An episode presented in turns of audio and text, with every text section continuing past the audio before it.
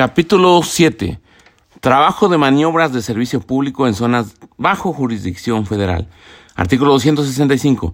Las disposiciones de este capítulo se aplican al trabajo de maniobras de servicio público de carga, descarga, estiva, desestiva, alijo, chequeo, pilotaje o práctica, amarre, acarreo, almacenaje y transbordo de carga y equipaje que se efectúe a bordo de buques o en tierra, en los puertos, vías navegables, estaciones de ferrocarril y demás zonas bajo jurisdicción federal al que se desarrolle en lanchas para prácticos y a los trabajos complementarios o conexos. Artículo 265.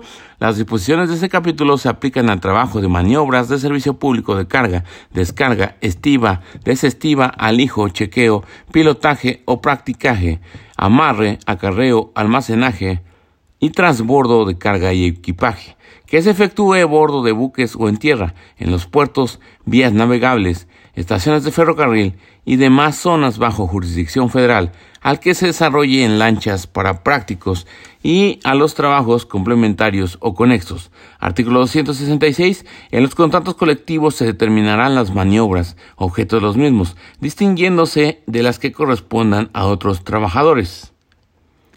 267. No podrá utilizarse el trabajo de los menores de 18 años. No podrá utilizarse el trabajo de los menores de 18 años en el trabajo de maniobras de servicio público en zonas bajo jurisdicción federal. 268. Son patrones las empresas navieras y las de maniobras de eh, los armadores y fletadores los consignatorios, los agentes aduanales y demás personas que ordenen los trabajos. Son patrones las empresas navieras y las de maniobras, los armadores y fletadores, los consignatarios, los agentes aduanales y demás personas que ordenen los trabajos. Artículo 269. Las personas a que se refiere el artículo anterior que en forma conjunta ordenen los trabajos comprendidos en este capítulo son solidariamente responsables eh, por los salarios e indemnizaciones que corresponden a los trabajadores por los trabajos realizados. Artículo 270. El salario puede fijarse por unidad de tiempo o por unidad de obra, por peso de los bultos o de cualquier otra manera. Si intervienen varios trabajadores en una maniobra, el salario se distribuirá entre ellos de conformidad con sus categorías y en proporción en que participen. El salario puede fijarse por unidad de tiempo, por unidad de obra, por peso de los bultos o de cualquier otra manera. Si intervienen varios trabajadores en una maniobra, el salario se distribuirá entre ellos de conformidad con sus categorías y en la proporción en que participen. Artículo 271. El salario se pagará directamente al trabajador de conformidad con lo dispuesto en el artículo 100 el pago hecho a organizaciones, cualquiera que sea su naturaleza, o a intermediarios, para que a su vez hagan el pago de los trabajadores. Eh, no libera de responsabilidad a los patrones. Artículo 172. Los trabajadores tienen derecho a que el salario diario se aumente en un 16,66% como salario del día de descanso. Repetimos, los trabajadores tienen derecho a que el salario diario se aumente en un 16 66% como salario del día de descanso. Asimismo, se aumentará el salario diario en la proporción que corresponda por el pago de vacaciones. Asimismo, se aumentará el salario diario en la proporción que corresponda por el pago de vacaciones. Los trabajadores tienen derecho a que el salario diario se aumente en un 16,66% como salario del día de descanso. Asimismo, se aumentará el salario diario en la proporción que corresponda por el pago de vacaciones. Artículo 273. En la determinación de la antigüedad de los trabajadores y del orden en que deban ser utilizados sus servicios, se observarán las normas siguientes. 1. La antigüedad se computará a partir de la fecha en que principió el trabajador a prestar sus servicios al patrón. 2. En los contratos colectivos podrá establecerse la antigüedad de cada trabajador. El patrón, el trabajador inconforme podrá solicitar al tribunal que rectifique su antigüedad. Si no existen contratos colectivos o falta de ellos, La determinación, la antigüedad se fijará de conformidad con lo dispuesto en el artículo 158. Y 3. La distribución del trabajo será de conformidad con la antigüedad que corresponda a cada trabajador. En los contratos colectivos se determinarán las modalidades que se estime conveniente para la distribución del trabajo. Repetimos, en la determinación de la antigüedad de los trabajadores y del orden en que deben ser utilizados sus servicios, se observarán las normas siguientes. 1. La antigüedad se computará a partir de la fecha en que principió el trabajador a prestar sus servicios al patrón. 2. En los contratos colectivos podrá establecerse la antigüedad de cada trabajador. El trabajador inconforme podrá solicitar al tribunal que rectifique su antigüedad. Si no existen contratos colectivos o falta en ellos la determinación, la antigüedad se fijará de conformidad con lo dispuesto en el artículo 158 y 3. La distribución del trabajo será de conformidad con la antigüedad que corresponda a cada trabajador. En los contratos colectivos se determinarán las modalidades que estimen conveniente por la distribución del trabajo.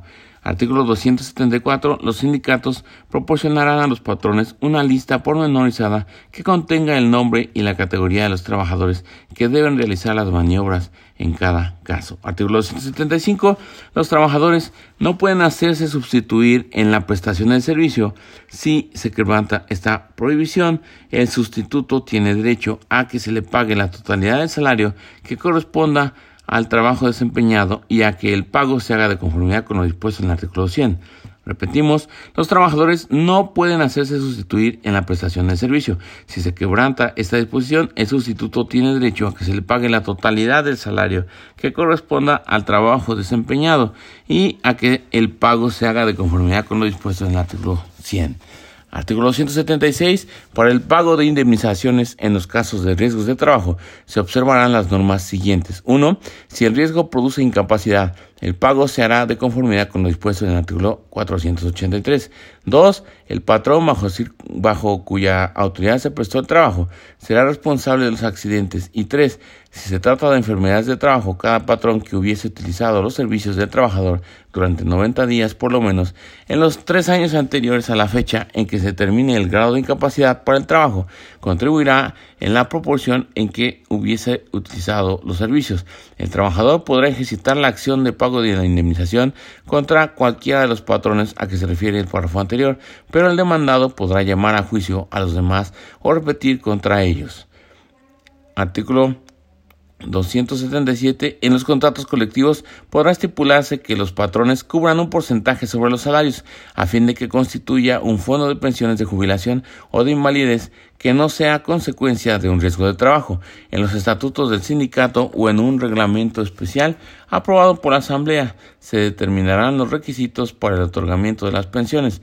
Las cantidades correspondientes se entregarán por los patrones al Instituto Mexicano del Seguro Social y en caso de que éste no acepte a la institución bancaria que se señale en el contrato colectivo. La institución cubrirá las pensiones previa aprobación del tribunal.